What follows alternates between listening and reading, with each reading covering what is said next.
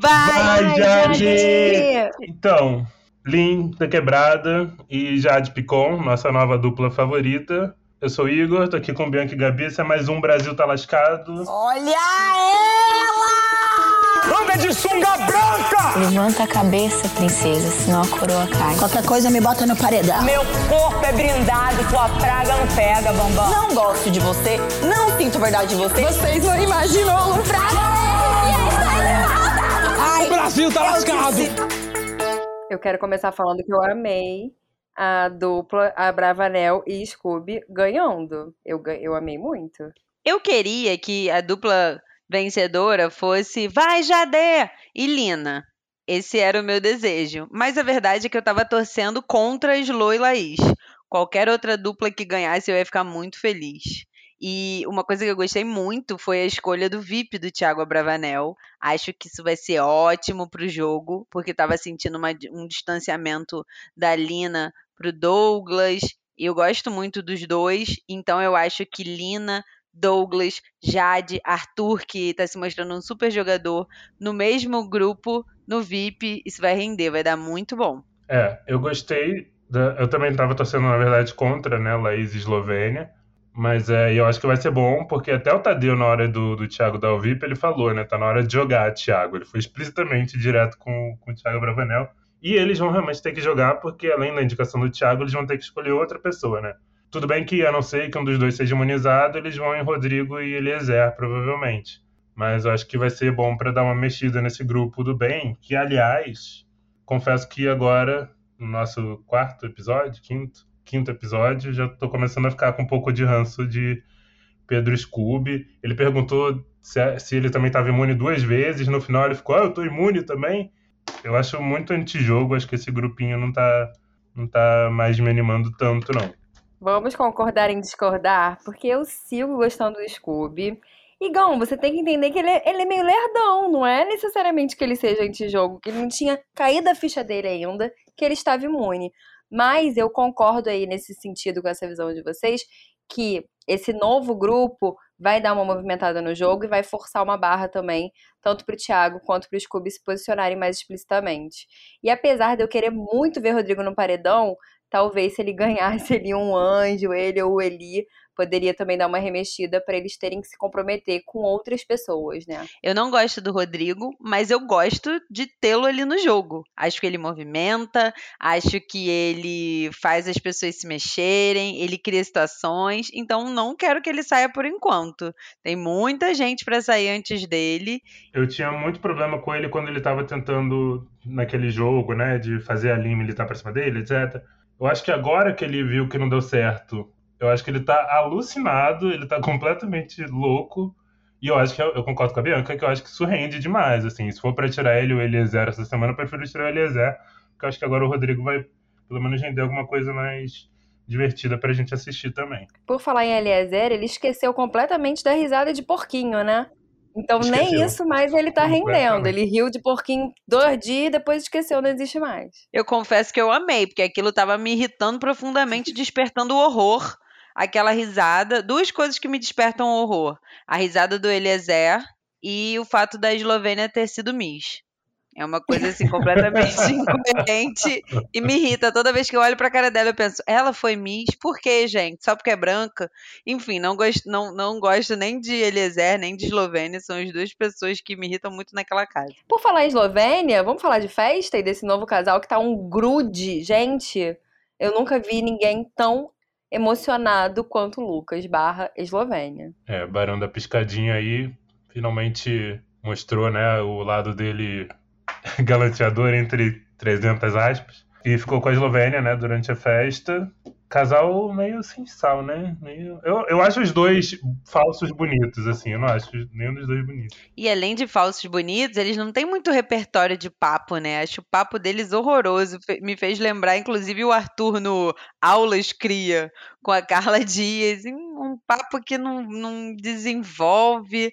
Um casalzinho muito ruim de assistir. E a verdade, gente, é que a análise que o Rodrigo fez, é claro que ele tem ali total segundas intenções, né? Ele não, não teve aquele papo com o Lucas por ser bonzinho. Mas essa questão do Lucas já estar com essa ideia de proteger a Slow e de se aproximar um pouco mais do grupo dela, vai deixar ele completamente exposto. Porque a própria Bárbara falou, né? Poxa, Slow, agora ferrou, porque meu voto ia no Lucas. Então acho que isso também é uma coisa que ele vai ter que considerar. Mas eu não, eu acho que eles falaram da boca para fora, ambos, tanto o Lucas quanto a Eslovênia. Eu acho que quando a questão for jogo mesmo, nenhum dos dois vai se proteger, porque a Eslovênia tá muito fechada ali com as meninas do grupinho. Hoje ela não fez dupla com o Lucas. Ontem na festa ele tinha sugerido: "Ah, vamos fazer dupla juntos para a prova do líder". Hoje fez dupla com a Natália.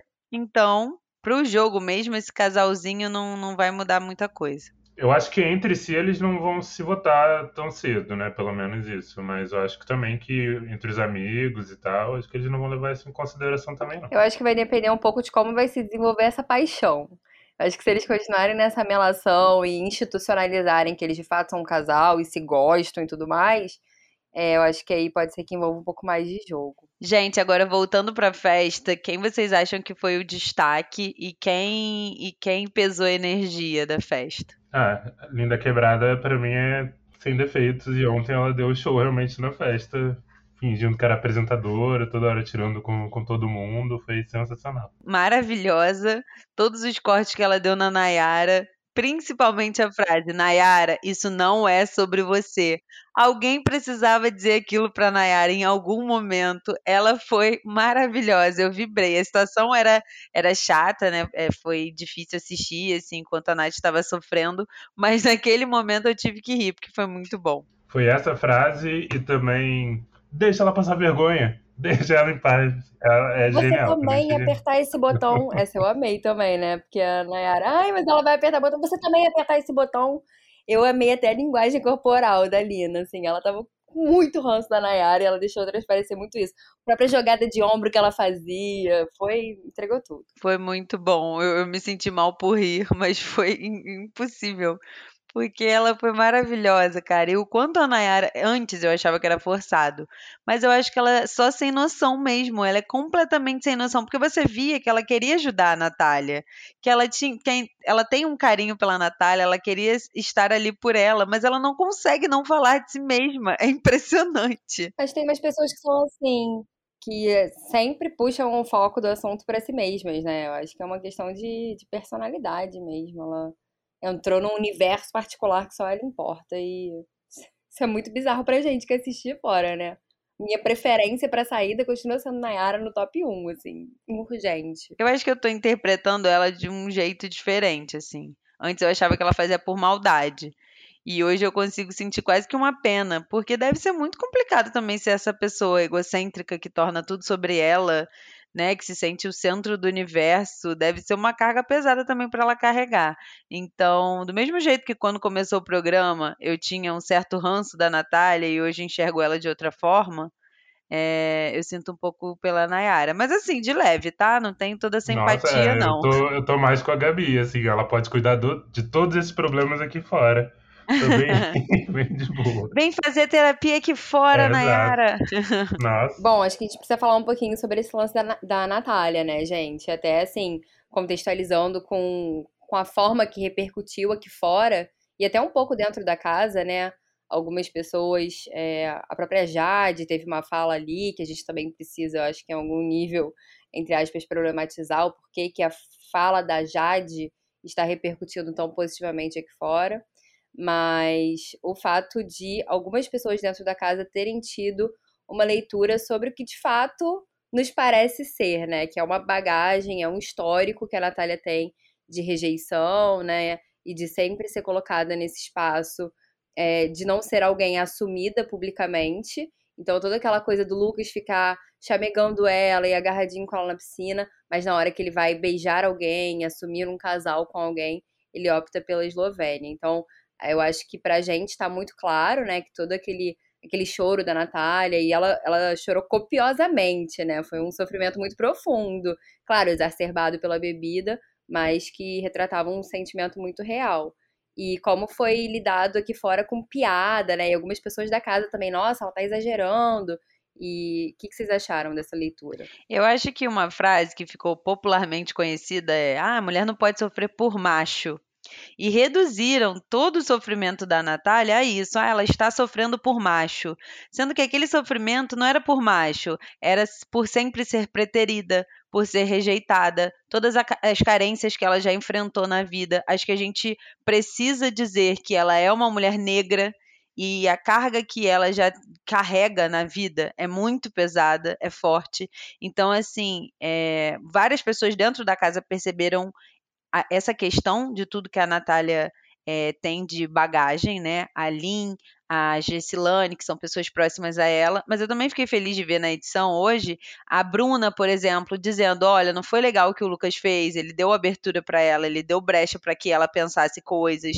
É, então achei bacana que a, a, a Bruna e a Bárbara perceberam também que ele errou, em algum nível ele errou, porque ele deu esperanças. E depois a Jade, né, que já tinha conversado com a Natália na primeira festa sobre isso, e ela, ela fez essa leitura.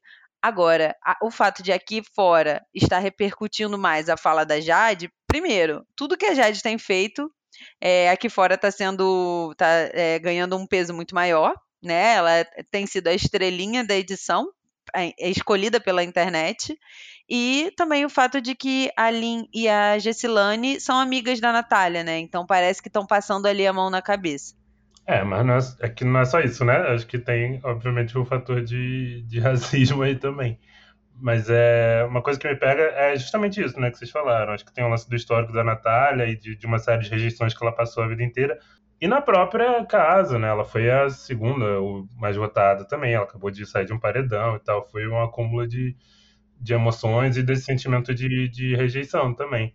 Mas realmente foi bizarro ver as páginas de fofoca fazendo piada, até a Maya Gleice, né, foram defender e várias críticas também negativas, né, nas páginas dela, delas. E aí na e aí quando teve a fala da Jade, que repercutiu e ótimo que tem repercutido também, ó. Mas aí as páginas de fofoca, tipo, ai, fada sensata. E eu acho que tem essa essa diferença né, da, da avaliação do comportamento da, das pessoas, eu acho que tem um pouco também, num nível mais baixo, com a Bárbara e a Natália também, porque algumas atitudes que a Bárbara tomou, de às vezes de falar na cara e tal, foram parecidas com coisas que a Natália fez também, só que o que a gente viu também foi a Natália sendo taxada de agressiva e a Bárbara, tipo, é, isso aí, falar na cara, não sei o quê. Tô adorando a Bárbara, tá bom? Acho que ela cresceu bastante e ela é uma das minhas favoritas hoje também. Mas eu acho que vendo aqui de fora essas análises, a gente consegue ver essas nuances assim. E a Natália cresceu muito para mim, assim, de verdade. Ela teve uma fala super problemática lá no primeiro dia, né? Mas no jogo, assim, ela tá crescendo bastante para mim. Queria muito que ela durasse aí mais um tempo, que eu acho que ela rende bastante. Vamos pensar que no BBB 20 nós tínhamos a figura da Marcela, né? Que era tudo que a, a, no início do programa, tudo que a Marcela falava era incrível, a internet aplaudia, porque ela era a loura branca falando coisas coerentes, sendo que na casa ela não era a única a dizer coisas coerentes e ela ganhava todo esse destaque. Eu acho que no, nesse BBB 22 a Jade é essa escolhida, quando sai da boca dela tem outro peso. É isso que você falou, Igão, tem um pouco de racismo, né? O fato da Lina e da Jade falando chegar para mais pessoas, né? Alcançar, convencer, mas não é de todo ruim porque as páginas de fofoca estavam detonando a Natália é, muito mais do que lá dentro, e o que é bizarro, porque aqui fora a gente consegue ver é, o todo, né? A gente teve acesso às cenas dela com Lucas, a gente sabe em qual nível eles estavam começando a se envolver,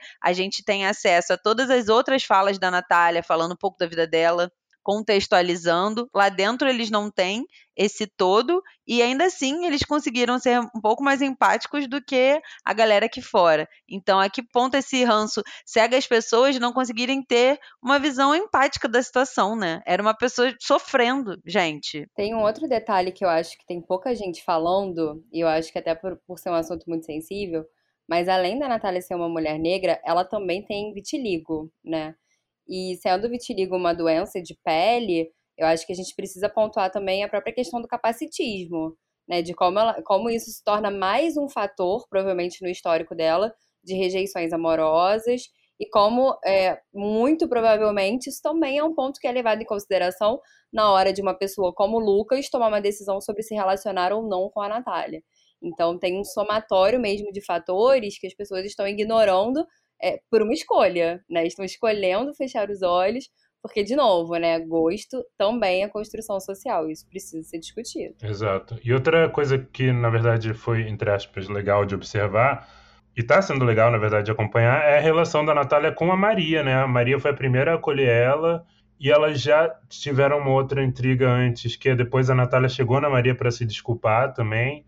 E, assim, a princípio parecia que elas não iam se bater tanto, mas elas, elas parecem que estão se juntando e se respeitando demais, assim. Eu tô achando legal também ver a, a relação das duas crescendo. Eu acho que a Maria, ela é uma pessoa muito empática, né? Eu acho que ela tem isso como característica e também não dá para ignorar que ela é feminista. Então, assim, eu lembro de gente comentando, né? Bianca falando, poxa, no paredão eu estranhei que a Maria votou em duas mulheres, a gente estranhou um pouco dela, um pouco o voto dela na Natália, assim como a Natália estranhou. Então, talvez isso tenha pesado um pouco para Maria. Ela mesma pode estar se questionando nesse sentido. E domingo a coisa vai pegar fogo, né? Porque eu acho que vão ser cinco indicados, cinco ou seis, eu até me perdi, isso é tanta indicação é um indicado pelo líder, um indicado pela dupla que venceu a prova, um indicado pelo imunizado do anjo, dois indicados pela casa, um com votação fechada e outro com votação aberta, que essa aí vai ser bonita, principalmente pro grupinho lá de good vibes. Eu acho que vai ser maravilhoso essa questão da votação aberta. E eu tô muito ansiosa para ver, porque o Scooby vai votar é, aberto duas vezes, né? Vai ter Uhum. indicação dele, que ele ainda não sabe que ele vai precisar fazer. E depois ele ainda vai ter mais um voto aberto. Eu acho que vai ser bom, porque das meninas ali, do grupinho das meninas, a Bárbara eu vejo como bem jogadora. Mas todas as outras ainda estão super no mundo da lua. A Laís planta. Eslovênia não quer se comprometer com ninguém. Ela só tá meio assim, estremecida com o Rodrigo. Bruna. Eu acho ela até bacana, engraçadinha, mas não mostrou ainda que veio. Maria também tá em cima do muro. Vou ter que concordar com a Natália que a Maria tá em cima do muro. Então acho que para esse grupinho das meninas vai ser muito bom e pro grupinho Good Vibes também, porque vai ser engraçado assim. o- E assim, se o Rodrigo e o Eli não forem imunizados, eles vão ser os dois indicados, né? Pelo, pelos, pelo líder e pelos dois.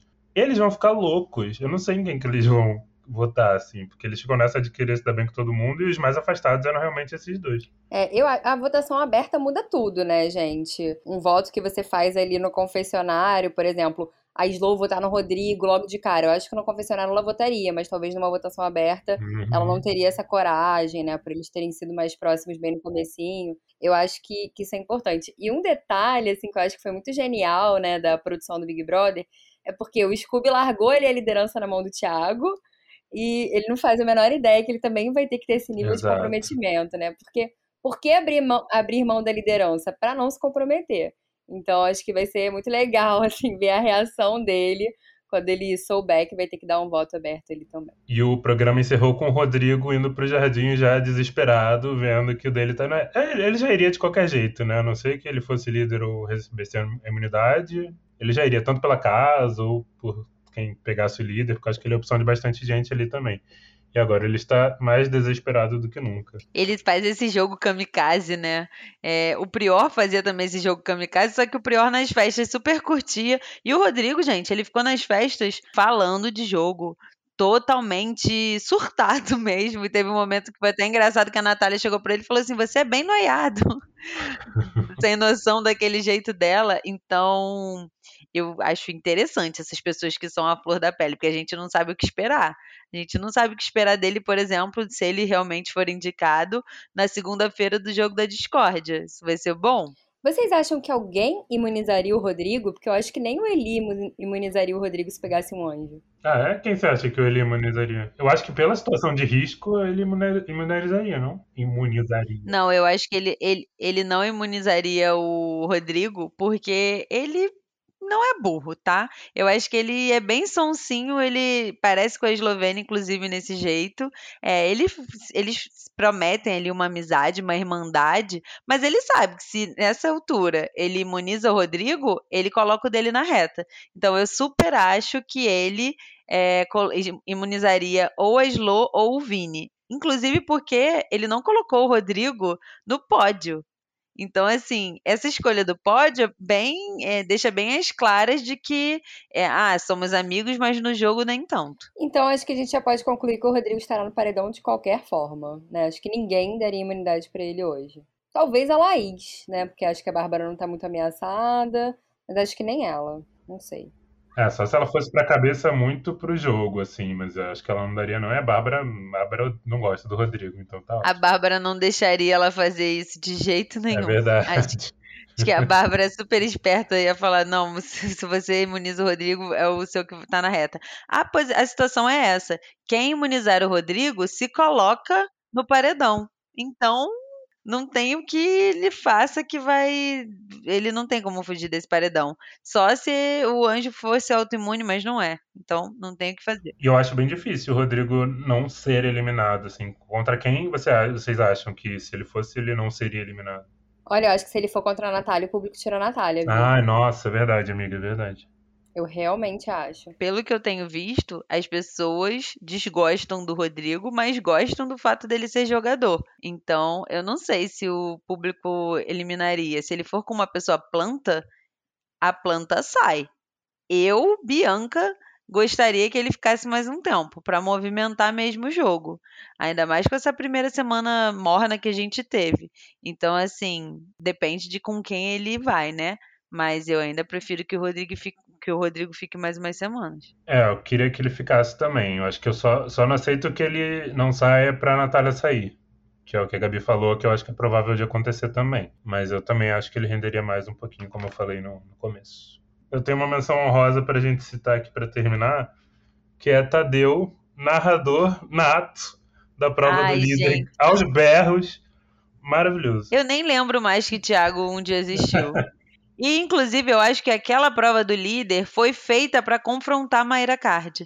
Ah, você não quer que o Arthur coma pão, minha querida? Então a prova vai ser de fazendo sanduíche. E eu amo também que agora ele no VIP ele vai ter ainda mais guloseimas para comer. Sim. E imitar Mayra Card. Siga a gente no Instagram, Brasil Tá Lascado Podcast. Inclusive, gente, porque a gente quer saber o que, que vocês estão pensando, o que, que vocês estão achando dessas discussões todas. No podcast a gente fala de coisas engraçadas, mas também tratamos de assuntos mais sérios e a gente precisa desse feedback de vocês. Pelo Instagram a gente consegue bater esse papo.